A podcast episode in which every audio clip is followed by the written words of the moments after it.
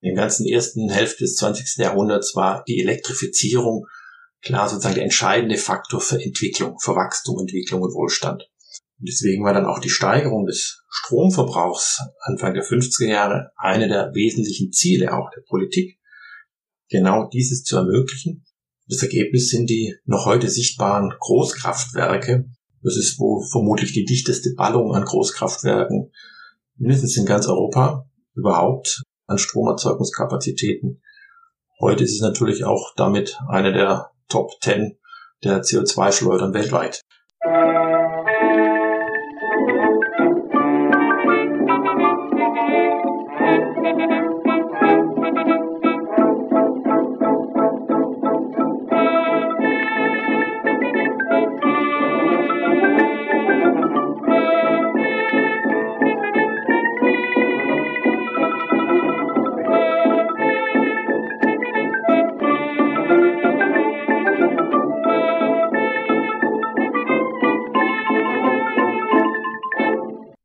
Diese Folge von Geschichte Europas ist eine Auftragsproduktion für das Projekt Geschichten Rheinisches Revier. Dies ist nun bereits die neunte Folge dieser Sonderreihe, die immer am letzten Sonntag des Monats erscheint. Hiermit beenden wir nun auch den chronologischen Durchgang durch die Geschichte des Rheinischen Reviers, den wir im März mit der Jungsteinzeit begonnen haben.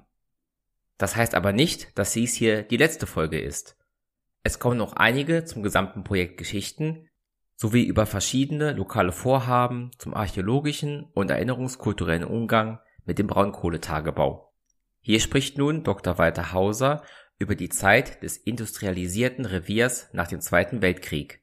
Wir sprechen über die Gründung und den Aufbau Nordrhein-Westfalens, dem Übergang vom Mangel der Besatzungszeit zum Wohlstand im und nach dem Wirtschaftswunder und über die Umbrüche und Restrukturierungen im Zuge der Umwelt- und Klimafragen die sich als Konsequenz der Industrie und des Braunkohletagebaus ergeben. Zuletzt wagen wir sogar einen Blick in das Revier nach 2030 und den Fragen nach dem Strukturwandel der Energiewende. In den Shownotes des Interviews findet ihr Möglichkeiten, mir Fragen, Kommentare, Feedback und Bewertungen zukommen zu lassen. In den Shownotes führe ich auch eine stets aktuell gehaltene Liste inhaltlich verknüpfter Folgen. Auf Steady könnt ihr mich mit einem Beitrag ab 3 Euro pro Monat unterstützen, dieses Projekt zu betreiben und weiterzuentwickeln. Geschichte Europas ist Teil des Netzwerks Historytelling auf Geschichtspodcasts.de sowie Teil von Wissenschaftspodcasts.de und erscheint sowohl auf Spotify als auch als RSS-Feed für Podcast-Apps. Herr Dr. Hauser ist hier zum ersten Mal dabei und spricht zunächst über seinen Werdegang, bevor wir mit der kritischen Versorgungslage nach den Zerstörungen des Zweiten Weltkrieges beginnen. Ich wünsche viele neue Erkenntnisse beim Anhören dieser Folge. Ja, also mein Name ist Walter Hauser und ich leite seit ja, bald 15 Jahren den Verbund der Industriemuseen im Rheinland, im Landschaftsort Rheinland. Das heißt, mein Thema ist die Industriekultur, das kulturelle, industrielle, technische, soziale Erbe dieses Zeitalters der Industrialisierung, das uns bis heute ja, unsere ganze Gesellschaft alles prägt. Das sind die Themen, die man in diesen Museen erarbeiten, erfahren kann, erleben kann. Und die Region, um die es redet, das ist die Rhein-Ruhr-Region, teilweise das Ruhrgebiet, eben auch das Rheinland, ist eben nun mal eine der Kernregionen der Industrialisierung in Mitteleuropa, in Deutschland gewesen. Tatsächlich war das Rheinische Revier hier immer ein bisschen, ja, außerhalb des Fokus. Lange war das Ruhrgebiet das, die Region, die man beim Thema Industriekultur als erstes gesprochen hat. Ich bin auch über das Ruhrgebiet vor 25 Jahren äh, auf Zollverein seinerzeit für eine großen Ausstellung zum Thema Kultur Natur der Energie zu diesem Thema gekommen. Das Rheinische Revier erst in den letzten Jahren, nämlich jetzt mit dem beschleunigten Strukturwandel, dem Ausstieg, der anstehenden Ausstieg aus der Braunkohle, der anstehenden großen Energiewende, ist diese Region jetzt in den Fokus gerückt. Und wir haben hier im Landschaftsverband Rheinland dieses Projekt ähm, zur Transformation dieses Reviers aufgelegt und begleiten die ganzen kulturellen ähm, Prozesse, die hier stattfinden. Das ist äh, ja, äh, der Weg, wie ich dazu kam, letztendlich hat mich seit ja fast 30 Jahren das Thema der Energie, der Energiegeschichte immer wieder verfolgt in unterschiedlichen Projekten, unterschiedlichen Regionen, wie gesagt, eine Ruhrregion jetzt hier im Rheinland, aber auch global dieses Thema der Energiewende, der Transformation des fossilen Zeitalters. Ich komme ja auch ganz ursprünglich aus der Naturwissenschaft, aus der Wissenschafts- und Technikgeschichte und bin dann ja in der Sozialindustrie und Kulturgeschichte jetzt gelandet. Und das Thema Energie, das äh, wird man vielleicht auch sehen, ist das Thema, das mich verfolgt hat. In den anderen Folgen habe ich ja bereits über die frühe Industrialisierung und auch über den Braunkohleabbau gesprochen und deswegen konzentrieren wir uns heute auf die Zeit nach 1945 mit einem Blick auf den Zweiten Weltkrieg daher die Frage, welche Bedeutung hatte denn das Rheinische Revier für den Kriegsverlauf bzw. die Kriegsindustrie und haben wir hier ähnliche Verwüstungen, wie sie auch aus dem Ruhrgebiet bekannt sind?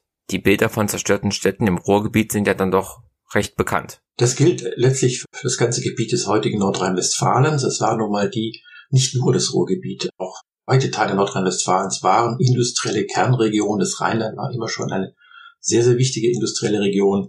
Und das Rheinische Revier selbst ist ja nicht nur ein Braunkohlerevier gewesen, sehr wichtig. Es war auch ein Steinkohlerevier bei Aachen. Es hat wichtige Industrie angesiedelt, weil die günstige Energie hier eben diese Industrie hergezogen hat, zum Beispiel Aluminiumindustrie, die natürlich auch kriegswichtig war. Und am Ende des Krieges waren ja auch um Aachen hinter der belgisch-polnischen Grenze waren ja nochmal die letzten großen Schlachten, die auch nochmal sehr ja, devastierend waren und sehr viele, also nicht nur Todesfälle, sondern auch Zerstörungen angerichtet haben. Die Schlacht im Hürtenwald ist vielleicht dem einen oder anderen den Begriff. Das ist ja am Rande des Rheinischen Reviers, am westlichen Rand des Rheinischen Reviers. Natürlich waren viele der Tagebaue stark beschädigt, stark äh, nicht mehr funktionsfähig. Und die Produktionszahlen sind natürlich nach 45 erstmal radikal runtergegangen. Das war die Situation wie überall im ganzen Land. Flüchtlinge aus dem Osten, die hier sich ansiedelten, zerstörte Infrastrukturen und, da sind wir bei dem Thema der Energie, letztendlich, es fehlte an allem, es fehlte Energie, Lebensmittel zum Leben, Kalorien, an, zum Heizen, die Wohnung überhaupt warm zu machen. Das war das bestimmte Thema für die Bevölkerung. Geradezu symbolisch für diese schlechte Versorgungslage war ja das sogenannte Fringsen. Können Sie diesen Begriff erklären und was dazu sagen? Der Begriff des Fringsens ist hier geradezu sprichwörtlich geworden. Das ist das, das Kohlenklauen der Kinder gewesen. Da gibt es ja viele Fotografien. Das ist ja auch verewigt worden, die der eine oder der andere vielleicht gesehen hat. Der Begriff kommt von Kardinal Frings, der in einer berühmt gewordenen Rede 46 damals sozusagen dieses Kohlenklauen letztendlich so, dass die großen Güterzüge mit den Kohleladungen durch die Landschaft gefahren sind, die natürlich primär ist, die Aufgabe hatten, die Industrien wieder zu versorgen, das ganze Land zu versorgen. Die sind durch die Region hier gefahren. Die Menschen hatten keine Kohle mehr, hatten nichts zu heizen. Und dann sind die Menschen, sind die Kinder einfach auf die Güterwagen gestiegen, haben die Kohlen geklaut und der ein oder andere Kohlezug ist halb leer aus der Region dann rausgekommen. Das war natürlich zunächst mal Klauen, Diebstahl, und in dieser berühmt gewordenen Rede hat Kardinal Frings sozusagen absolviert die Menschen. Und das ist eine sehr lässliche Sünde, die in dieser dramatischen Situation erlaubt sei.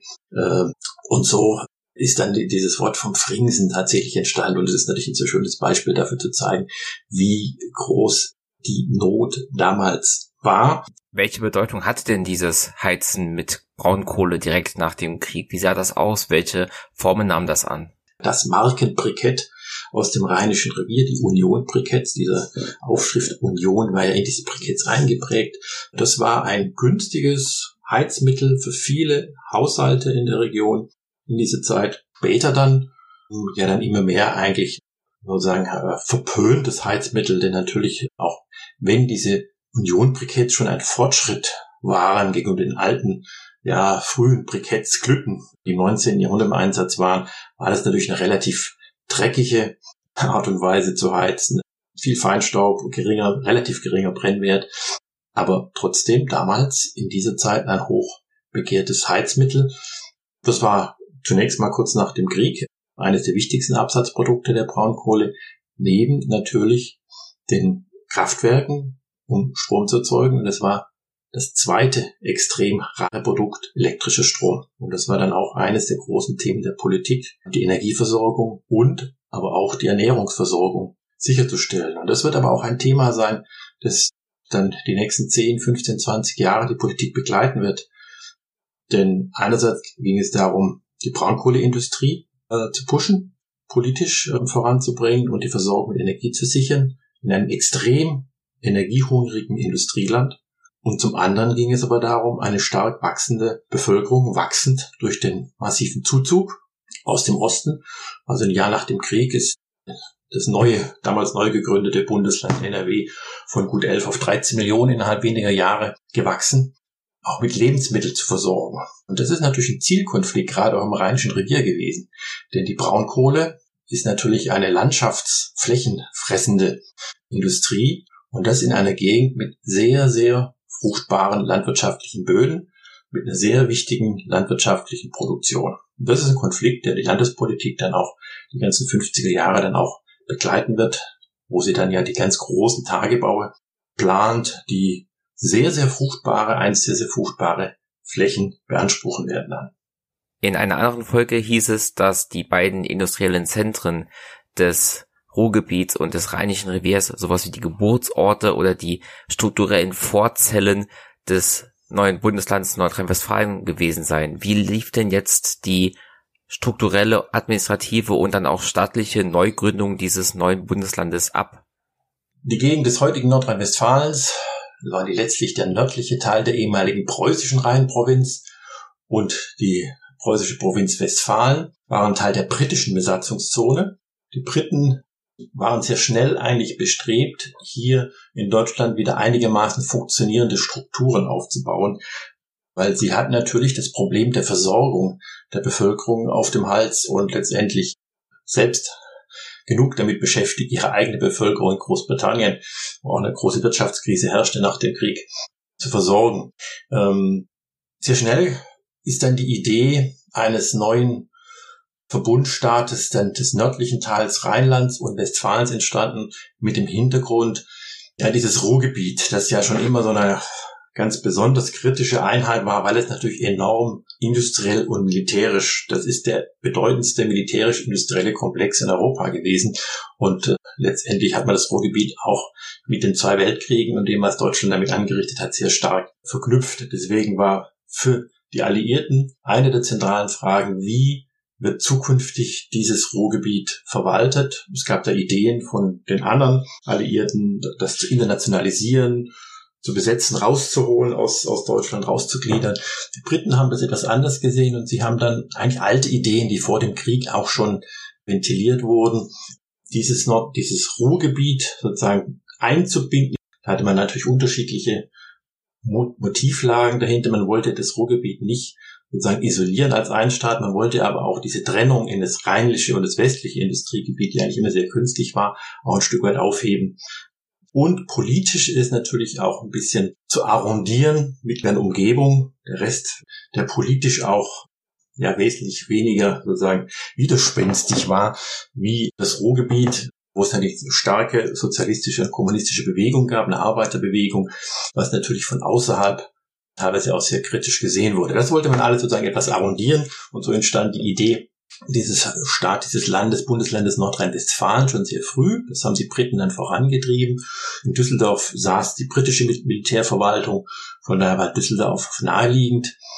Die alte preußische Rheinprovinz wurde ja zwar von Koblenz aus regiert, das aber wiederum jetzt in der französischen Besatzungszone war, also das südliche Rheinland war, eh hier sozusagen außer Frage. Da waren die Franzosen. Außerdem hatte Düsseldorf durchaus eine große Tradition als Verwaltungsstadt die Provinzialstände, die preußischen Provinzialstände, das war gewissermaßen die, Vorläufer der heutigen kommunalen Selbstverwaltung in der preußischen Provinz, waren in Düsseldorf im Ständehaus ansässig, das später dann ja auch Sitz des Landesparlaments werden sollte. Außerdem war Düsseldorf nach dem bekannten ja, Wort der Schreibtisch des Ruhrgebietes. Hier saßen die Zentralen der wichtigsten großen deutschen Konzerne letztendlich. Von daher war Düsseldorf tatsächlich eine sehr naheliegende Wahl als Hauptstadt dieser neuen Landesregierung mit dem Ruhrgebiet sicherlich als eine industrielle Kernregion, aber eben auch mit anderen wichtigen industriellen Kernregionen, nämlich dem Rheinischen Revier, aber auch dem Aachen-Revier. Und man hatte die wesentlichen, die wichtigsten Bergbau, Kohlebergbau, Energiebergbauregionen sozusagen unter einem Dach. Und die Briten haben das ja auch dann äh, halt diesen gesamten Kohlebergbau dann in der, in der norddeutschen Coal Control Agency, die sie gegründet haben, verwaltet. Das darf man sich, äh, muss man sich so vorstellen, dass die deutsche Kohlebergbauwirtschaft ihre Eigenständigkeit in dieser Zeit völlig verloren hat. Es wurde zentral gesteuert, wurde dann relativ schnell ein deutscher Kohlebergbauverein gegründet, der im Auftrag der Briten dann die gesamte Kohlewirtschaft zu steuern hatte. Und das war tatsächlich eine gemeinschaftliche Geschichte von Stein- und Braunkohle. Das heißt, die Braunkohle wurde in der Zeit nach dem Krieg überwiegend von Essen aus gesteuert. Diese Struktur, die den gesamten, sozusagen die gesamte Energiewirtschaft unter alliierte Kontrolle hatte und die Aufgabe hatte zunächst mal recht planwirtschaftlichen, das darf man sich nicht so marktwirtschaftlich vorstellen, mit recht planwirtschaftlichen Instrumenten eine Grundversorgung sicherzustellen für die Unternehmen im Rheinischen Revier. Die haben sich dagegen sehr gewehrt. Die hatten natürlich überhaupt kein Interesse dran, vom weiten Essen aus, von der Steinkohleregion aus regiert zu werden. Also die waren eigentlich immer sehr auf ihre Unabhängigkeit bedacht als eine ganz eigene Industrie, mit ganz anderen Logiken auch. Die funktioniert ja auch sehr anders, die Braunkohleindustrie mit ihrem Tagebau, als die Steinkohleindustrie mit ihrem Tiefbau im Ruhrgebiet. Ähm, das hat sich erst nach und nach in den 50er Jahren, Anfang der 50er Jahre, hat die Braunkohle dann wiederum ihre Selbstständigkeit nach und nach erlangt. Und die beiden Kohlearten haben ja sehr unterschiedliche auch industrielle Logik. Die Steinkohle immer sehr eng mit dem Stahl verknüpft, das ist sozusagen die zentrale Verknüpfung, daher auch der Begriff der Montanindustrie, der genau diese Verknüpfung von Kohlebergbau und Stahlindustrie äh, meint. Das ist das, was das Ruhrgebiet, klassische Ruhrgebiet ausmacht.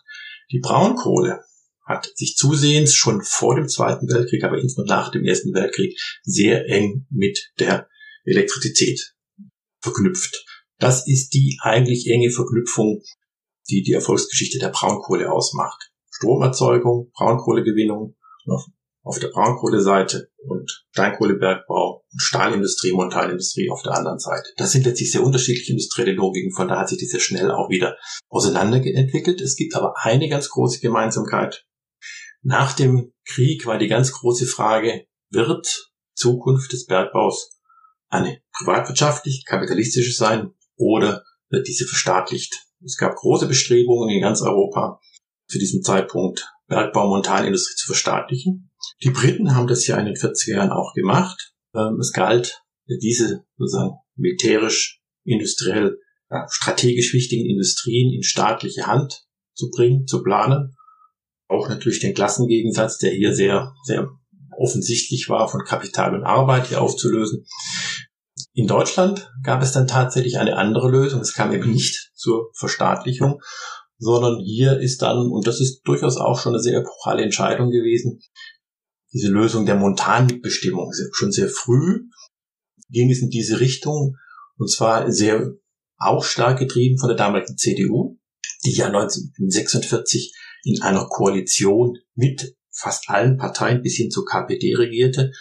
Und es gab eine breite, ein breites Bündnis an der Stelle, vieler Kräfte, hier Lösungen zu finden, die nicht in eine Verstaatlichung münden. Es gab sehr starke Forderungen von den Gewerkschaften, auch von den Kommunisten natürlich, eine Verstaatlichung der Bergbau, der Kohleindustrien, der Stahlindustrien. Und die Lösung war die paritätische Montanmitbestimmung. Das heißt, in den Aufsichtsräten gab es eine 50-50-Besetzung von Vertretern der Arbeiterschaft und Vertretern des Kapitals. Das war tatsächlich eine große Innovation konnte zurückgreifen auch schon auf gewisse Traditionen in der Weimarer Republik, als nach dem Ersten Weltkrieg in der damaligen Krise ein, ja, ein gewisser Zwang herrschte für, bei der Kapitalseite aus und der Arbeitnehmerseite aus ein Stück weit zu kooperieren. Und später wurde ja der Begriff sozusagen dieses rheinischen Kapitalismus, der kooperatistische gemeinsame Konsenslösungen versuchte, ja dann auch zum Begriff für diesen Kapitalismus, der in Deutschland nach dem Zweiten Weltkrieg entstand. Er ist letztlich hier geboren, hier an der Kohleindustrie. Und hier war Braunkohle und Steinkohle sozusagen immer gemeinsam gedacht. Und die großen, die vier großen Betriebe im Braunkohlebergbau waren dann auch, gehörten zu diesen ersten Betrieben, die die Montanmitbestimmung einführten. Und das war plötzlich der ganz große Schritt, an der Stelle den Konflikt zwischen Arbeit und Kapital ein Stück weit zu befrieden und ja, gemeinsame Konsenslösungen, kooperatistische Lösungen zu finden, die ein Stück weit dann auch, ja, auch ein Teil des Erfolgsgeheimnis ist dieses sogenannten Wirtschaftswunders in den 50er Jahren dann wurde. Insofern ist die Braunkohle, die Steinkohle hier an der Stelle gemeinsam marschiert. Welche Auswirkungen hatte es denn auf das Rheinische Revier im Allgemeinen und die Industrie darin im Speziellen, dass mit Bonn ja der Geburtsort der Bundesrepublik, des Grundgesetzes und auch Sitz der Regierung und des Bundestags in unmittelbarer Nähe lagen? Mental glaube ich, dass Bonn und das Rheinische Revier sehr weit auseinanderlagen. Bonn ist eine äh, bürgerliche Beamtenstadt und äh, mental völlig anders auf einem anderen Planeten gelegen, Universitätsstadt, Beamtenstadt, Verwaltungsstadt, als jetzt die Reviere. Das gilt auch natürlich für das Ruhrgebiet. So nah all diese Regionen hier in NRW sind, so unterschiedlich kulturell geprägt sind, so fremd sind sie sich auch teilweise durchaus auch, denke ich, geblieben. Das Rheinische Revier muss man sich auch nochmal anders vorstellen, einerseits als die großen sozusagen Städte an der Rheinschiene, die Metropolen, aber auch anders als das Ruhrgebiet. Insofern ist immer auch einerseits Industrierevier war, aber andererseits aber auch eine Agrarregion und auch letztlich bis heute sehr stark landwirtschaftlich geprägt ist. Auch die Arbeiterschaft des Rheinischen Reviers kann man nicht vergleichen mit der Arbeiterschaft äh, im Ruhrgebiet. In den 50er Jahren war fast eine halbe Million Bergleute tätig im Ruhrgebiet. Im Rheinischen Revier war die Belegschaft der Braunkohlegruben ja, nie mehr als 20, 25.000 in, in der Maximalzahl. Also ein Faktor 15, 20 weniger kann man nicht vergleichen. Sehr viele derjenigen, die in der Braunkohleindustrie arbeiten im Revier, haben noch lange auch im Nebenerwerb Landwirtschaft betrieben. Gemeinden und Dörfer im Rheinischen Revier sind ursprünglich landwirtschaftlich. Von der Landwirtschaft leben wir Dörfer. Und entsprechend gab es natürlich auch bei den Umsiedlungen sehr, sehr große Kämpfe um diese Flächen, um diese landwirtschaftlich betriebenen Flächen. Das ist eine völlig andere Welt als jetzt die Welt der Städte wie Bonn. Aber was natürlich tatsächlich eine Rolle spielte, wie ich vorher schon sagte, ist NRW ja das industrielle Powerhouse gewesen. Dessen war, war man sich natürlich schon bewusst. Das war sicherlich auch ein Grund, nach Bonn zu ziehen. Hier spielte wirtschaftlich die Musik in jeder Beziehung, nicht nur durch das Ruhrgebiet. Hier waren auch viele der modernen Industrien der, sagen, der zweiten Industrialisierungsphase haben sich ja hier angesiedelt in so einem Rheinland. Das ist die chemische Industrie, das ist eben die Elektrizitätsindustrie, moderne Industrie, die Aluminiumindustrie, Maschinenbau. Die waren alle sehr, sehr stark im Rheinland vertreten und diese auch viele dieser zentralen, auch der großen industriellen Verbände hatten sich auch in Düsseldorf angesiedelt und im Rheinland angesiedelt. Und die hatten ein ganz großes Interesse daran, dass diese Region sich sehr schnell entwickelt und die Energien und die Infrastrukturen für eine wirtschaftliche Entwicklung der nächsten Jahrzehnte bereitstellt. Äh, das wurde sehr strategisch damals auch von der Landesregierung geplant, die dann schon 1950 das Braunkohlegesetz verabschiedet hatte. Das war die gesetzliche Grundlage, die überhaupt es ermöglichte, diese riesigen Großtage bauen, die natürlich Zehntausende Menschen die Umsiedlung von Zehntausenden von Menschen letztlich mit sich brachte, überhaupt es auf den Weg zu bringen. Genauso aber auch, ganz spannend, im Energieregion Rheinisches Revier, sehr strategisch Anfang der 50er Jahre schon hier NRW die Atomindustrie anzusiedeln. Und es ist ja letztlich auch kein Zufall, dass man genau hier eines der später weltweit größten Atomforschungszentren, nämlich in Jülich, gegründet hatte, Mitte der 50er Jahre. Auch das war eine Strategie der Landesregierung, NRW als das Energieland, das energetische Powerhouse Deutschlands zu positionieren. Und man war sehr, sehr darauf bedacht, dass hier sozusagen das Kraftzentrum nicht in den Süden abwandert. Bayern und Baden-Württemberg hatten gerade bei dem Thema der Atomenergie sehr stark sich engagiert. In Karlsruhe wurde das große Zentrum gegründet. In München der erste Reaktor. Und hat NRW ganz schnell Jülich gegründet, mitten in die Braunkohleregion hinein. In Jülich, das liegt heute direkt zwischen den beiden großen Tagebauen Hambach und Inden, eigentlich kein besonders guter Standard, um ein Atomkraftwerk zu bauen, weil links und rechts buddelte man dann ja hunderte von Meter in die Tiefe, was die Sache geologisch schwierig machte und als man dann später tatsächlich den ersten Kugelhaufenreaktor in Jülich baut, hat es auch zu massiven Problemen geführt, eigentlich ein Unding dort, Atomkraftwerk zu bauen. Aber die Standardsuche erwies sich als sehr schwierig, weil weite Teile der gesamten Region hatte RWE bereits bergbauliche Abrechte reklamiert. Und dann blieb dem Land also nicht, nicht mehr viele Flächen übrig, wo es überhaupt so etwas hinstellen könnte. Also schon ganz früh diese Konkurrenz dieser beiden großen sozusagen Zukunftsenergien, die Braunkohle, der man eine große Zukunft an der Stelle noch mit den Großtagebauern voraussagt. Und auf der anderen Seite dann die Atomenergie, der man genauso eine große Zukunft damit vorhersagt und glaubte, wenn die Braunkohle noch bis Ende des Jahrhunderts wird sie uns versorgen und danach wird dann irgendwann auch die, die Atomenergie dann uns versorgen. Beides hatte die Landesregierung in den 50er Jahren strategisch im Blick als das Energieland.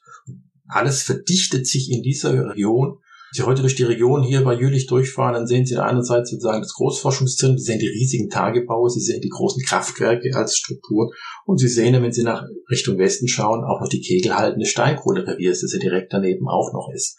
Das zeigt also in diesem Bild, wie, wie sehr energiegeprägt diese Region ist und es auch strategisch so gedacht war. Und die großen Konzerne, in Düsseldorf ansehen, die großen auch Industrieverbände haben das natürlich sehr, sehr stark, auch mit Atomenergie, auch der Braunkohle gehen durch allen voran das RWE äh, vorangetrieben. Mit Blick auf die europäische Einigung, die ja in den frühen 1950ern mit der Montanunion beginnt, da spielte das Ruhrgebiet, da spielte die Steinkohle eine ganz besondere Rolle. Beeinflusste das auch das Rheinische Revier und seinen Braunkohleabbau und seine Industrie? Die Braunkohle spielt hier am, eher am Rande eine Rolle. Das liegt eben daran, dass die Braunkohle eher eine Funktion für die Basisversorgung hatte der Bevölkerung. Und während die Steinkohle ja durchaus ein sehr begehrtes, gehandeltes Gut war. Also die Alliierten waren ja nun durchaus sehr scharf drauf, die hochwertige Kohle des Ruhrgebiets, die eben nicht einfach nur verheizt wurde, sondern die insbesondere entscheidend war im Hochofen zur Eisenverhüttung, darüber den Zugriff zu bringen und das, wenn man so will, zu Euro, zu international zu europäisieren. Die Braunkohle wie gesagt, war zum einen natürlich für den Hausbrand, für die Bevölkerung, zum anderen eben auch für die Elektrifizierung, was letztlich auch eine Basisversorgung ist. Von daher hat es nicht die strategisch-politische Bedeutung wie die Steinkohle an der Stelle und spielte von daher auch jetzt in diesem Prozess eine geringere Rolle. Ein Stück weit mitgedacht ist die insofern schon, als man spätestens ab den 50er, 60er Jahren dann auch die Elektrifizierung immer internationaler europäischer dachte.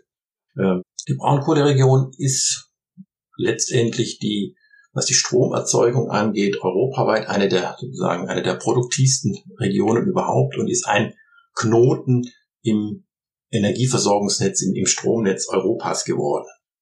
Schon in den 20er Jahren hat sich das angedeutet. In Brauweiler, ein kleines Städtchen im Westen von Köln, entstand eine Verbundzentrale, das ist immer so wie ein Knoten, ein Verteilknoten im überregionalen Stromnetz, der sozusagen die gesamten Stromnetze von Süddeutschland bis Norddeutschland später nach Belgien, Luxemburg, Frankreich rüber miteinander verknüpfte. Für die Elektrifizierung war das ein ganz entscheidender Fortschritt, von regionalen Netzen zu überregionalen, nationalen, internationalen Netzen zu kommen, um die Netze zu stabilisieren, ähm, Verbrauchsschwankungen auszugleichen und letztlich auch eine sehr günstige Stromversorgung äh, zu erreichen. Das war letztlich auch das Geheimnis, warum das RWE zum deutschlandweit und auch einer der europaweit führenden Player wurde, weil das RWE sehr früh genau dieses gesehen hatte.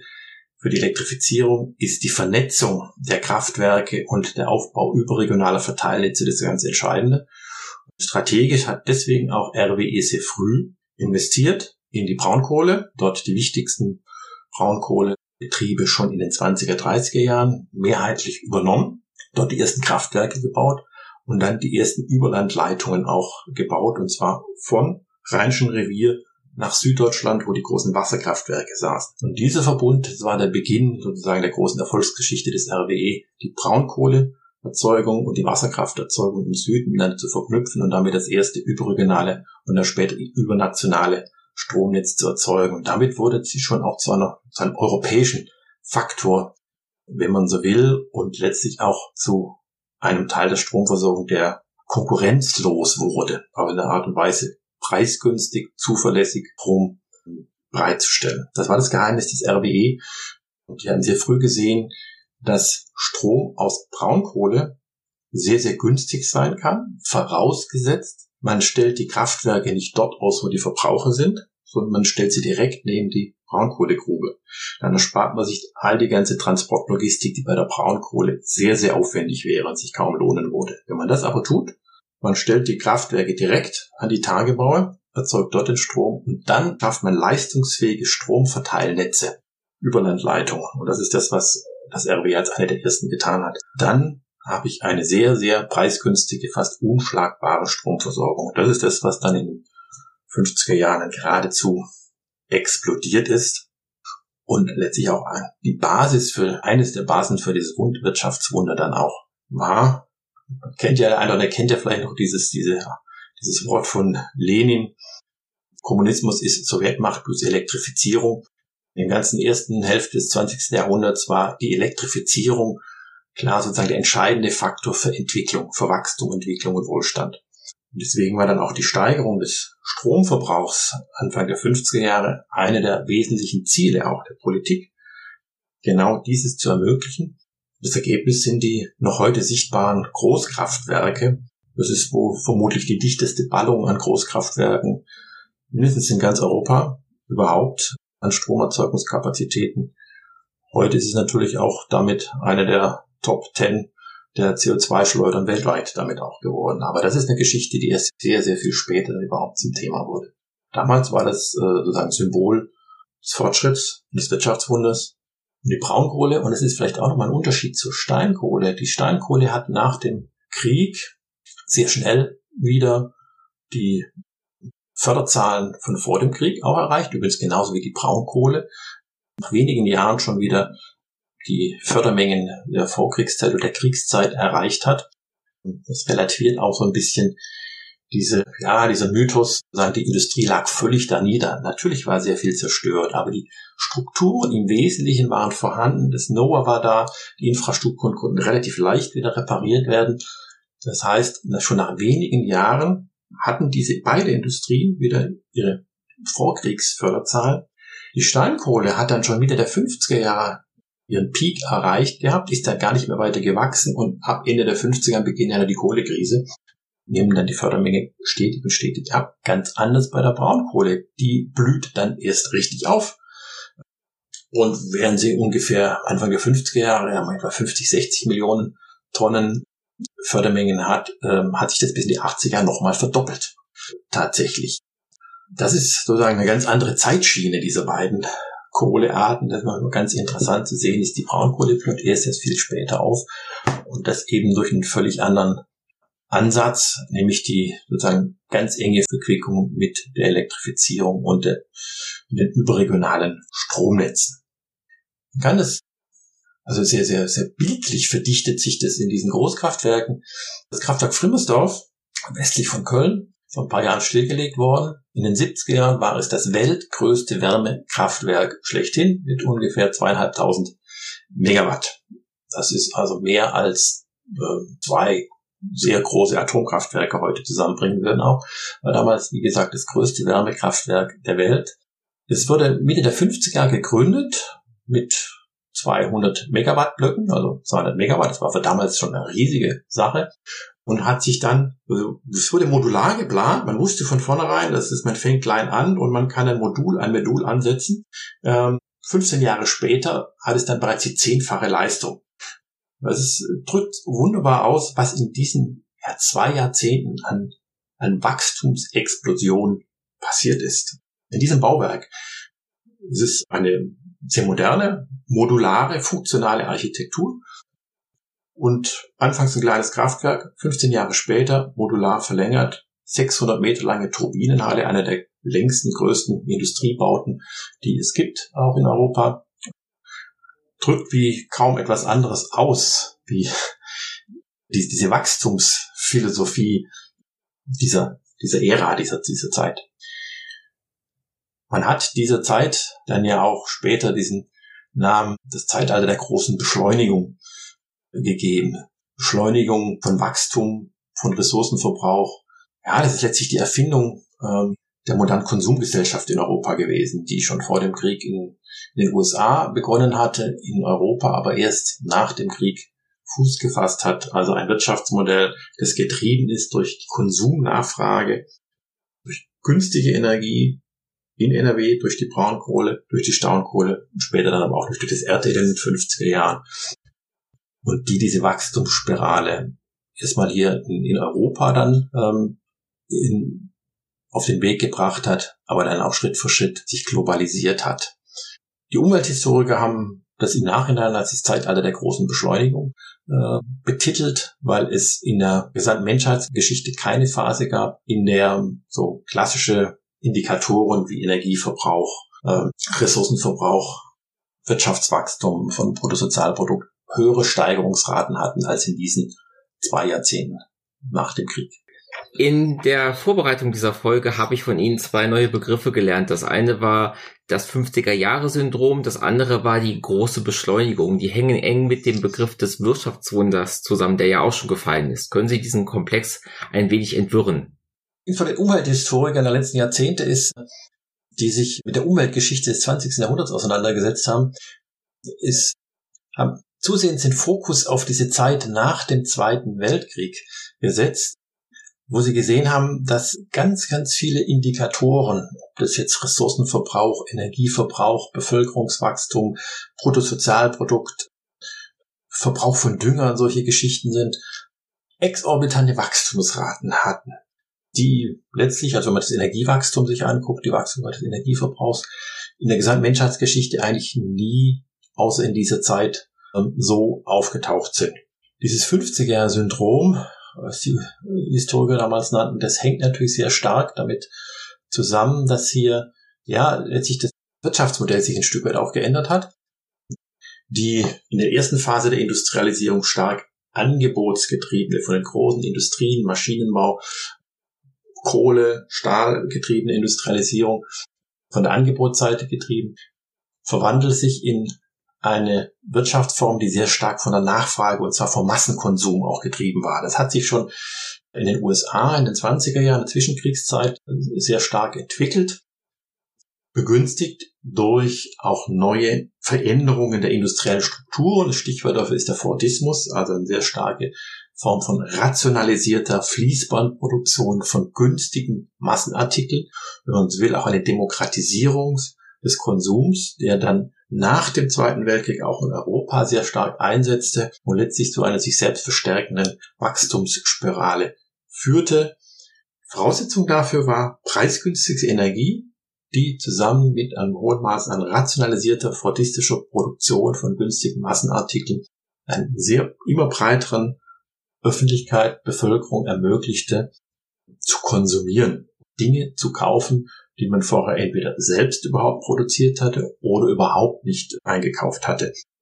Was dann plötzlich zu einer auch Durchdringung des Alltags mit ganz vielen neuen technischen Produkten führte. Man kennt es ja sozusagen die, äh, die Elektrifizierung der, der, Küche mit ganz vielen technischen Geräten, natürlich die Motorisierung auch. Das Automobil ist natürlich dann das Konsumprodukt schlechthin.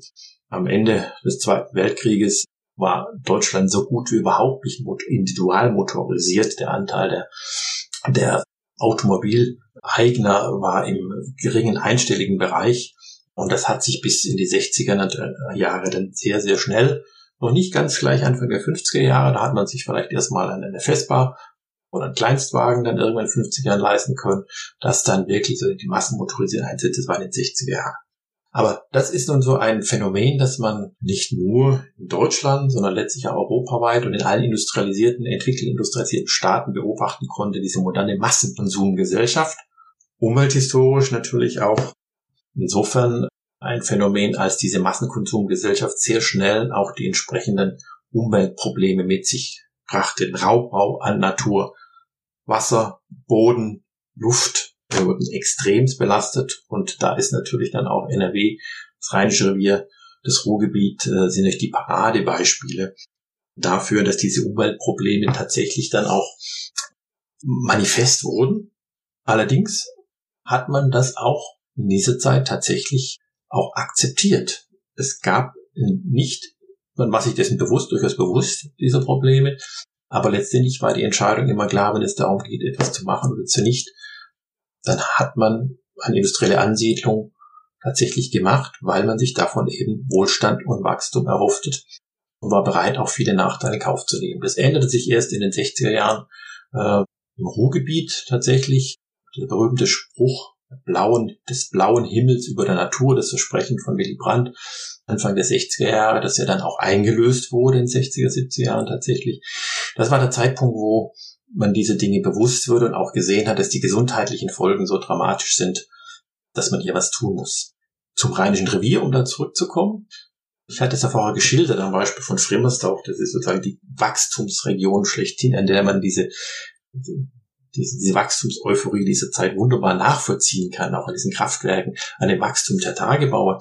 Ähm, anderes Beispiel sind die, die Großgerätschaften, die ja dann diese Großtagebaupublis möglich gemacht haben, hatten die anfangs die Möglichkeiten, aber 20.000 Tonnen Tagesleistung in der Frühzeit haben die dann später, 30 Jahre später, in den 70er Jahren 240.000 Tonnen Tagesleistung, also auch Verzehnfachungen. Das sind Wachstumsraten innerhalb von einem Augenblick der Menschheitsgeschichte. Das sind 20, 25 Jahre, haben sich Dinge verzehnfacht. 20 Jahre die Stromerzeugung versechsfacht ich sagte schon, Ruhrgebiet war sicherlich die, die sichtbarste, spürbarste Folge die Luftverschmutzung. Im Rheinischen Revier gab es ein ganz anderes Problem und da drehte sich alles um das Thema des Wassers tatsächlich. Denn als man Anfang der 50er Jahre begann, die Großtagebaue zu planen, also man hat gesehen, dass die klassischen Tagebaue, die westlich von Köln im Gebiet der Wille, wo man also maximal 50, 100 Meter in die Tiefe äh, ging, dass die sich bald äh, schöpfen würden. Es war also absehbar, man musste neue Ressourcen erschließen und von der, von der Wille sozusagen nord- und westwärts wandern. Da war aber klar, wenn man das tut, dann muss man viel, viel mehr in die Tiefe. Da muss man ein gewaltiges Deckgebirge erstmal abräumen, um an die Flöze, die zwei, drei, vierhundert Meter tief dann im Tal der Erft liegen, heranzukommen. Das war eine gewaltige Herausforderung. Anfangs war überhaupt nicht klar, ob das überhaupt funktioniert. Viele waren auch skeptisch, dass es gar nicht möglich ist. Man hat versucht, es im Tiefbau, also wie bei der Steinkohle zu machen. Schon in den 30er Jahren hat man da tatsächlich bei Moschenich, das ist heutige Tagebau Hambach, ist mittlerweile abgebaggert, der Schacht, ein Tiefbau-Experimentierschacht äh, auch gebohrt, hat aber dann aus unterschiedlichen Gründen gesehen, dass das die unglaublichen Mengen die man zu transportieren hat, nicht besonders effizient im Tiefbau zu machen sind. Ähm, weil man hat einfach bei der Braunkohle den geringen Brennwert, sehr, sehr hohe Mengen, die man sozusagen abbauen, transportieren würde und halt sehr, sehr viel Abraum. Das ist dann anfangs in den allerersten Zeiten war das Verhältnis noch eins zu eins, ganz am Ende war das eins zu fünf, eins zu sechs, also für eine, eine Tonne Braunkohle hat man sechs Tonnen sozusagen Abraum äh, an der Stelle, den man, den man einfach nur wieder abkippen musste.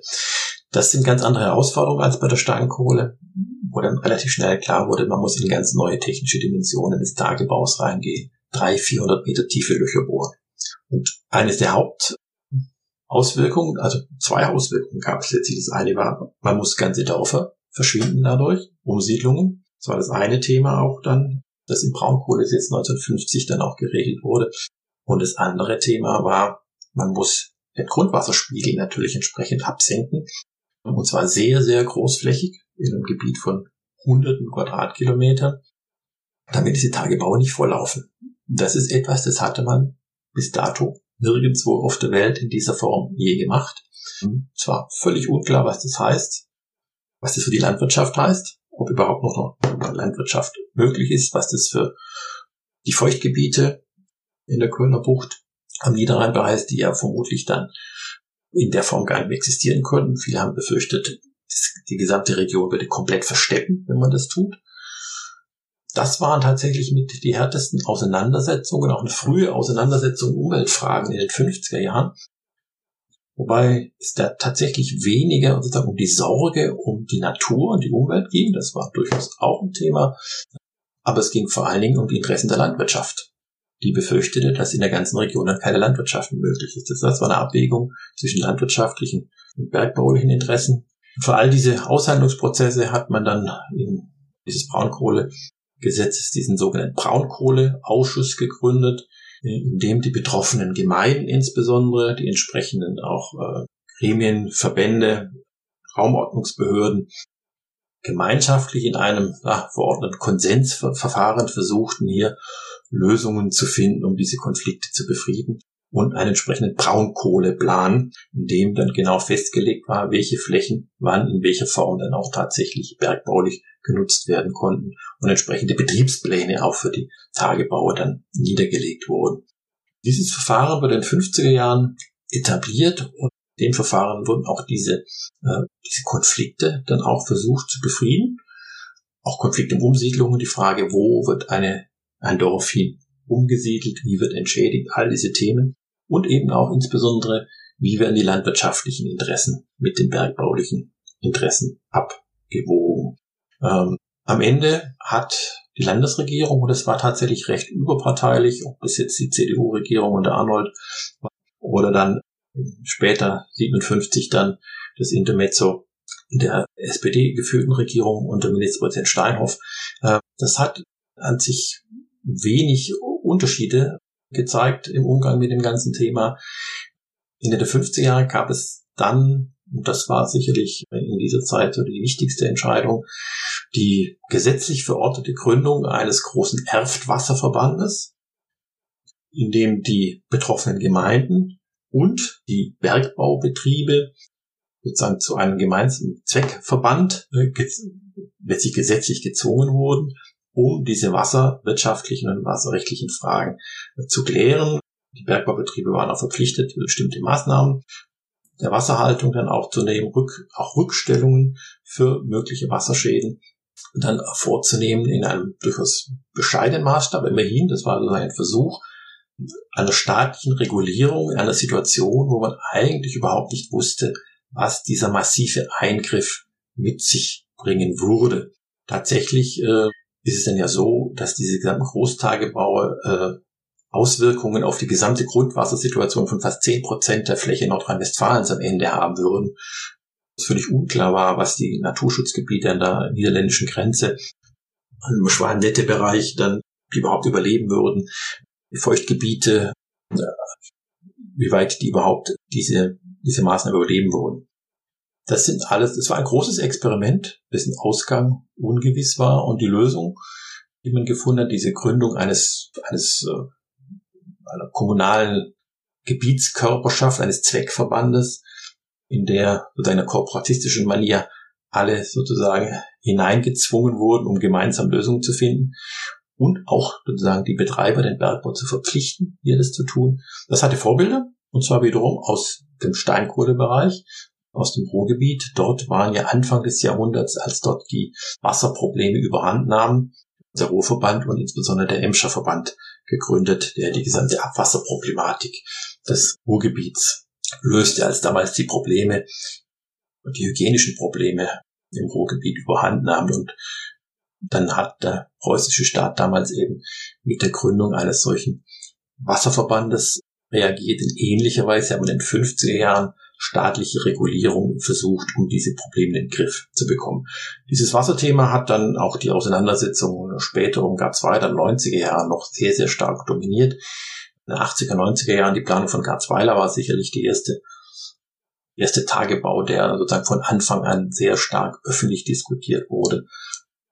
Und anfangs ging es da überhaupt nicht um das Thema Klima und CO2. Das war nur ganz, ganz am Rande ein Thema. Das große Thema war zum einen Wasser, das Grundwasser, die Zerstörung der Grundwasserreservare in einem riesigen Gebiet von ja, 3000 Quadratkilometer davon betroffen war. Und zum anderen damals natürlich auch in den 70er, 80er das Thema des sauren Regens, die Abgase der Kraftwerke. Wie wirkten sich denn die großen Energiekrisen der Nachkriegszeit, also das Zechensterben der 60er im Ruhrgebiet und die Ölkrisen der 70er auf die Braunkohleindustrie aus? Ich sagte vorhin schon, dass äh, Braunkohle und Steinkohle ganz unterschiedliche Konjunkturen hatten, während die Steinkohle dann zusehends ab Ende der 50er Jahre dann sozusagen ihren Rückzug angetreten hatte, blühte die Braunkohle richtig auf, weil Braunkohle eben mit der Elektrizität verbunden war und die Elektrifizierung das große Mantra der Energiewirtschaft war, übrigens bis heute ja auch ist. Elektrifizierung ist in der heutigen Energiewende das Mantra schlechthin, alles zu elektrifizieren. Das hat eine längere Tradition. Davon profitierte sehr, sehr lange die Braunkohle. Das hat sich erst geändert in dem Moment, als sozusagen das Klimathema immer wichtiger wurde. Und das ist für die Braunkohlediskussion eigentlich erst seit Seit den 90er Jahren spielt das wirklich eine größere Rolle. Vorher spielte dieses Thema keine wirkliche Rolle. Ganz anders ist es sogar so in den 1970er Jahren, als dann die Ölkrise 72 war, hatte man sich sehr stark nochmal auf die Braunkohle besinnt als heimische, sichere Energieform. Das hat ähm, der Planung der Großtagebau in den 70er Jahren hat man dann Ambach geplant und auch Garzweiler schon vorbereitet. Die Planung von Garzweiler war da in den 80er Jahren. Und hier war die Folie vor der, diese Großtagebaue geplant wurden, die ja heute so die Landschaft prägen, die man ja sogar vom Satelliten sehen kann und vom Flugzeug aus sehen kann, als prägende Gestalten. Diese Großtagebaue sind Kinder der Nachkriegs, der, der Zeit nach 1972, nach der Ölkrise, als klar war, wir brauchen sichere, heimische Energieformen. Das ist die Braunkohle. Sie ist preisgünstig, sie ist heimisch, sie ist sicher. Und das war nicht nach der Energiekrise 72 waren es entscheidende Argumente. Parallel hat man immer natürlich die Braunkohle auf der einen Seite und auf der anderen Seite auch hier die Atomenergie. Und da war Jülich natürlich sogar die ganz große Bank in Nordrhein-Westfalen, das Forschungszentrum, wo man eben diesen Kugelhaufenreaktor entwickelte, der dann sozusagen für die Zeit nach der Braunkohle im 21. Jahrhundert dann die neue sichere Energiequelle sein soll. Alles konzentriert in dieser einen Region, in diesem Rheinischen Revier, interessanterweise. Sie haben eben das Klimathema angesprochen. Das wird ja in den 90er Jahren, den 2000ern immer relevanter. Wie reagierte das Braunkohlerevier und seine angeschlossene Industrie auf diese neuen Herausforderungen? In den 80er Jahren beginnt es, ist vor allem das Thema des sauren Regens eines der großen Themen und auch mit dem sauren Regens beginnt natürlich dann auch das Thema sozusagen der Abgase, der Emissionen der Kraftwerke eine Rolle zu spielen und dann beginnt auch die Frage der Reduktion äh, von Emissionen spielt eine immer größere Rolle. Man wird sich immer bewusst, welche Folgen das hat. Das ist natürlich nicht nur, das ist auch CO2, das ist aber vor allen Dingen damals eben der saure Regen, weshalb dann ja auch bei den Kraftwerken ab Ende der 80er Jahre durchweg Filteranlagen eingebaut wurde. Und genau in dieser Zeit beginnt aber dann auch die Diskussion der Reduktion von CO2. Was dann letztlich passiert ist in diesen Diskussionen Anfang der 90er Jahre, das waren sehr harte Auseinandersetzungen um Garzweiler, wie groß darf Garzweiler werden. Da ging es um Umsiedlungen. Und die ursprüngliche Planung von Garzweiler ging ja sozusagen bis kurz vor die Stadtgrenze von, von Erkele ins Mönchengladbach. Es wurde dann Schritt für Schritt verkleinert, da gab es dann Kompromisslösungen teilweise, es gab harte Kämpfe 1995 hat die SPD letztlich auch im Zusammenhang mit diesen Kämpfen dann auch die absolute Mehrheit verloren und eine, musste eine rot-grüne Koalition eingehen. Damals war von den Grünen-Anhängern die Hoffnung, dass in Rot-Grün, dass die Grünen dann Garzweiler stoppen würden. Das ist ihnen nicht gelungen. Es gab dann Kompromisse, die beispielsweise bedeuteten, dass RWE sich verpflichtete, neue Kraftwerke zu bauen mit sehr, sehr hohen Wirkungsgraden. Also mit neuen die technologisch versuchten, mehr Strom aus weniger Braunkohle zu erzeugen, damit die CO2-Emissionen zu reduzieren. Allerdings auch nur durch spezifischen. Insofern war das also eigentlich kein Erfolg. Letztlich hat der Begriff ist auch tatsächlich, der heißt tatsächlich so die sogenannte Kohlevorrangpolitik. Das war die strategische Positionierung der NRW-Landesregierung in den 80er Jahren und der Begriff Kohle, Vorrang, Politik. Die Kohle hat Vorrang, das ist unsere sichere primäre Energiequelle und die hat letztlich bis erst ihr Ende gefunden, dann im 21. Jahrhundert. Die spezifischen Emissionen hat man in den 90er Jahren bereits durchaus versucht zu reduzieren, aber da man parallel weiter die Braunkohle ausbaute und die Großtagebaue, insbesondere Garzweiler entwickelte, sind die Gesamtemissionen eigentlich bis in die Nullerjahre hinein eigentlich nicht wirklich gesunken. Erst in den letzten zehn Jahren beginnt hier allmählich ein, ja, ein Umdenken und ganz andere Diskussionen, in dem die Klimadiskussion einfach nochmal eine ganz andere Schärfe angenommen hat. Es ist aber eine vergleichsweise junge Entwicklung. In den 1980 ist ja dieses Buch vom Öko-Institut veröffentlicht worden, wo der Begriff Energiewende entstanden ist. Und damals der Untertitel ist auch sozusagen die Vision einer Zukunft ohne Atom und Öl. Das war ursprünglich eigentlich sozusagen die die Kernstoßrichtung der Energiewende, also erneuerbare Energien, um insbesondere die Atomenergie zu verhindern und auch sozusagen vom Öl nach der Ölkrise 72 loszukommen. Erst in den 80er, 90er Jahren hat sich dann Schritt für Schritt die, die Diskussion auch verschoben. Vielleicht wird sich der eine oder andere noch erinnern, dann 1986, das war interessanterweise das Tschernobyl-Jahr, auch nicht zufällig, der Spiegeltitel mit dem Kölner Dom unter Wasser. Das war sozusagen eine der ersten sozusagen publizistischen Kampagnen, wo das Thema Klima tatsächlich hier sozusagen in die, in die Köpfe kam und, und zur Diskussion kam. Erst nach dieser Zeit, also Ende der 80er Jahre, kommt es zusehends äh, ins Spiel, auch in der Diskussion um Garzweiler, obwohl auch hier bei Garzweiler ganz massiv das Thema der Umsiedlungen, der Heimat, des Widerstands gegen die Umsiedlungen und der Bedrohung eben der, der Naturreservate an der Schwalmette Gebiet durch die Grundwasserabsenkung. Das waren die ganz großen ökologischen Themen, die der BUND in den 80er, 90er Jahren sehr stark in die gesellschaftliche Diskussion eingebracht hat. Klima kam dann Schritt für Schritt tatsächlich erst später, ist heute natürlich das dominante Thema schlechthin. Die Kraftwerke im Rheinischen Revier sind in den Top Ten der Emittenten, der weltweiten CO2-Emittenten sehr, sehr prominent tatsächlich vertreten. Und die Leitentscheidung der Landesregierung, die ja über den Rahmen geben für die Zukunft der, der Braunkohlereviere, hat letztlich erst die letzten ja, fünf Jahre die Kehrtwende gemacht, nach dieser lange sogenannten Kohlevorrangpolitik, die natürlich auch eine Politik war zur Sicherung der Arbeitsplätze, Insbesondere die SPD hat hier natürlich äh, sehr starke Verbindung mit der IG Bergbau, IG Bergbau und Chemie natürlich immer auch die Interessen der Energiewirtschaft sehr stark vertreten. Für die Industrie, für die Belegschaft der Industrie war die Verfügbarkeit von günstiger Energie natürlich ganz entscheidend. Ist ja auch das, was wir im Moment in der Diskussion sehen, dass hohe Energiepreise, wie wir sie im Moment haben, dazu führen können, dass diese energieintensiven Industrien abwandern. Das ist genau die Diskussion im Industriestrompreis, den wir jetzt in dieser Tage haben. Und NRW ist nun mal das Land mit den energieintensiven Industrien schlechthin. Die sitzen hier tatsächlich. Das ist die chemische Industrie, die gewaltige Mengen braucht. Das ist Aluminiumindustrie, das sind Grundstoffindustrien, Papier, Glas. All diese Industrien sind hier im Rheinland, Rhein-Ruhr-Region ansässig und lebten und leben von günstigen Energien. Das ist der Zielkonflikt, der bis heute andauert. Mit diesem massiven Eingriff in das Klima, Sie haben die CO2-Emissionen erwähnt, geht ja auch der Begriff des Anthropozän einher, also die Phase der Erdgeschichte, in die der Mensch massiv die Welt verändert, das Klima verändert. Und jetzt mit Blick auf diese Industrie, die Sie angesprochen haben, ist denn jetzt für die Zukunft eine Diversifikation dieser energieintensiven Wirtschaft geplant? Wie ist die Zukunft des industrialisierten Rheinischen Reviers, wenn jetzt die Braunkohle irgendwann nicht mehr gefördert und genutzt wird? Mittlerweile ist tatsächlich klar, dass die Braunkohle endlich ist. 2030 sollen die letzten Tagebaue schließen.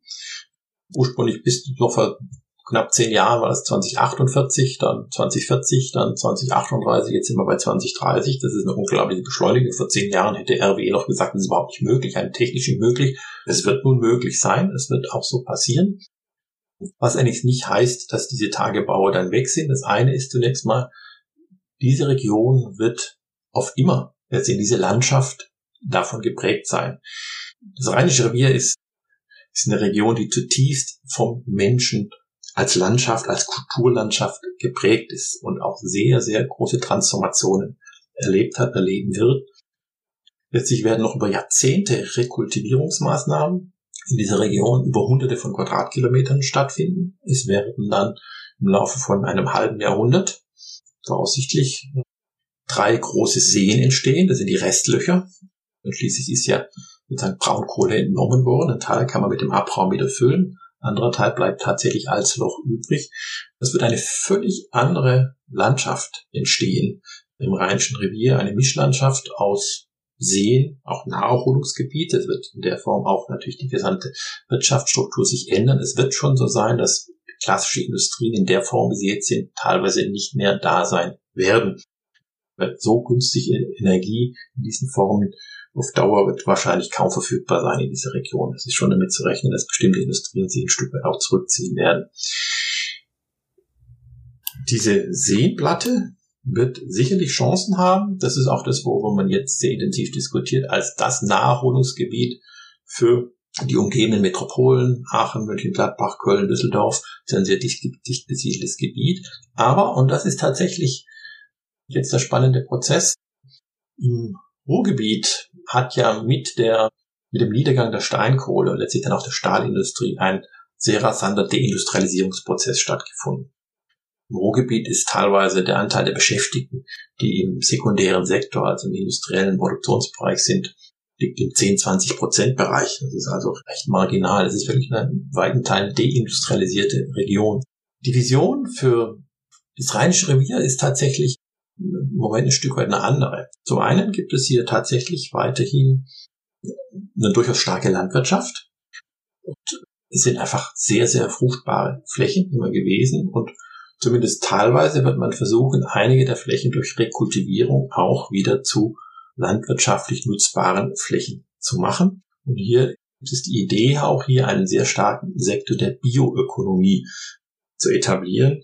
Das heißt, landwirtschaftliche Flächen für die Produktion von Rohstoffen, die jetzt nicht nur rein für Nahrung, sondern auch für, für Produktion verwendet werden können, zu entwickeln. Das ist eine der Visionen für die Region an der Stelle, also auch Grundlagen für biobasierte Kunststoffe zu schaffen und solche Dinge.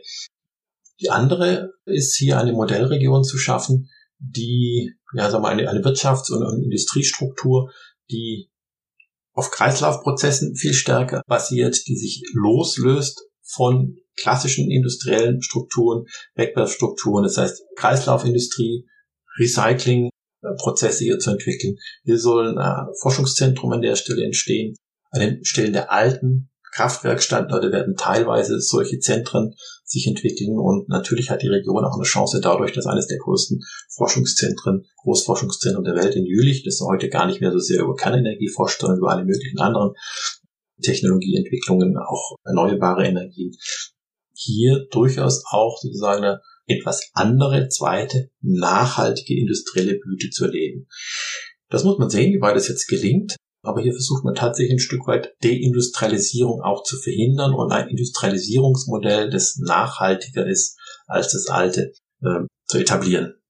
Das ist die Vision, das ist auch die Vision einer anderen Form des Umgangs mit diesem industriellen Erbe. Es wird auch darum gehen, diese Geschichte dieses, dieses, dieses kurzen Zeitalters, das ist ja letztlich am Rheinischen Revier eine relativ kurze Zeitalter von 100 Jahren, in der diese Braunkohle alles sozusagen von oben nach unten gekehrt hat, das durchaus auch ablesbar zu, zu halten und auch dieses sozusagen dieses Erbe dieser Zeit auch verständlich zu machen, indem man den einen oder anderen Ort durchaus auch erhalten wird, aber auch umnutzen wird und eine Zukunftsnutzung finden wird, die Erinnerung auch ermöglicht. Es wird auch mehr Erinnerungsorte geben, aber eben auch neue industrielle, nachhaltige Nutzungen mit sich bringen wird.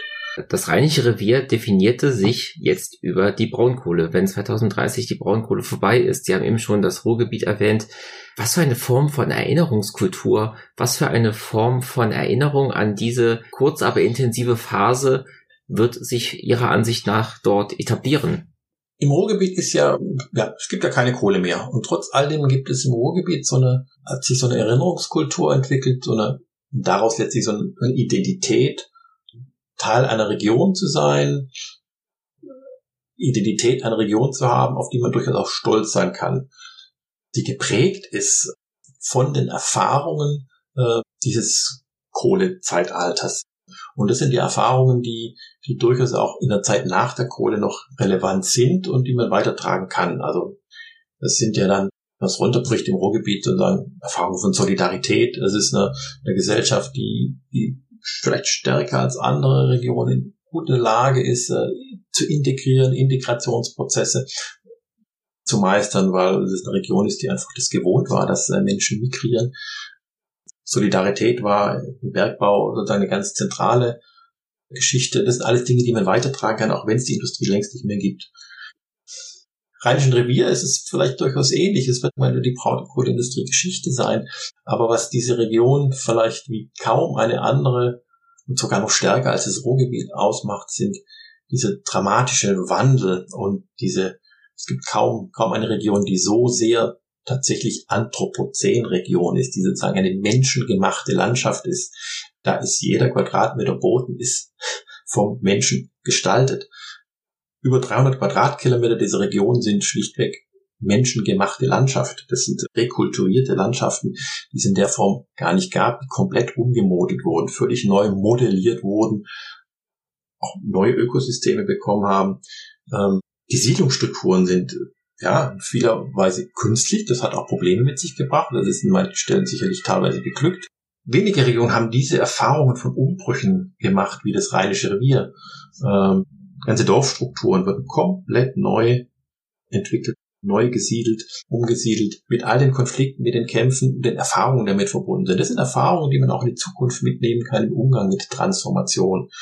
Und deswegen kann es die Region vielleicht auch ganz zuversichtlich sein, dass sie diese nächste Transformation auch, auch hinbekommen kann, vielleicht auch Modellregion sein kann, sich wirklich radikal verabschiedet vom fossilen Zeitalter und versucht, mit erneuerbaren Energien, man kann ja auf großen Rekultivierungsflächen, äh, wird auch gemacht, großen Stilen regenerativ in Wind und Solar einsteigen.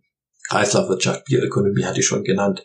Das sind Themen, wo diese Region was beitragen kann zu dieser Wende. Und am Ende ist auch, ist es eine Region, an der man sehr viel erzählen kann darüber, was, ja, was dieses Anthropozän eigentlich war. Wenn man nur diesen Standort Frimmersdorf und vielleicht wird es auch gelingen, auch tatsächlich dieses, dieses Kraftwerk ein Stück weit zu erhalten, so dass man an diesem, diesem einen Ort mal ablesen kann, diese singuläre historische Phase der Menschheitsgeschichte, in der Erdgeschichte, wenn man so will, wo innerhalb von wenigen Jahrzehnten eine Explosion an Ressourcenmobilisierung Energiemobilisierung stattgefunden hat und man es hier gewiss mal ein Brennglas beobachten kann.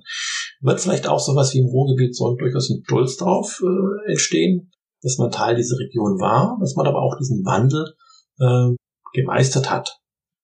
Und dann auf die nächste Phase zu kommen, und ein Wirtschaftsmodell dann auch vielleicht hier mitzuentwickeln, dass diese Phase mit all den dramatischen Problemen äh, überwinden hilft. Noch ist es nicht so weit, noch ist das Rheinische Revier einer der CO2, Top-CO2-Quellen der Welt schlechthin. Aber in knapp zehn Jahren wird das anders sein. Und das ist wieder ein dramatisch schneller Wandel, übrigens sehr, sehr viel schneller als im Ruhrgebiet. Das Ruhrgebiet hatte die erste Kohlekrise 1958. Die letzte Zeche wurde 2018 geschlossen. Das heißt, im Prinzip war diese Strukturwand hat 60 Jahre gedauert. Das wird man jetzt im Rheinischen Revier in 20 Jahren letztendlich meistern müssen.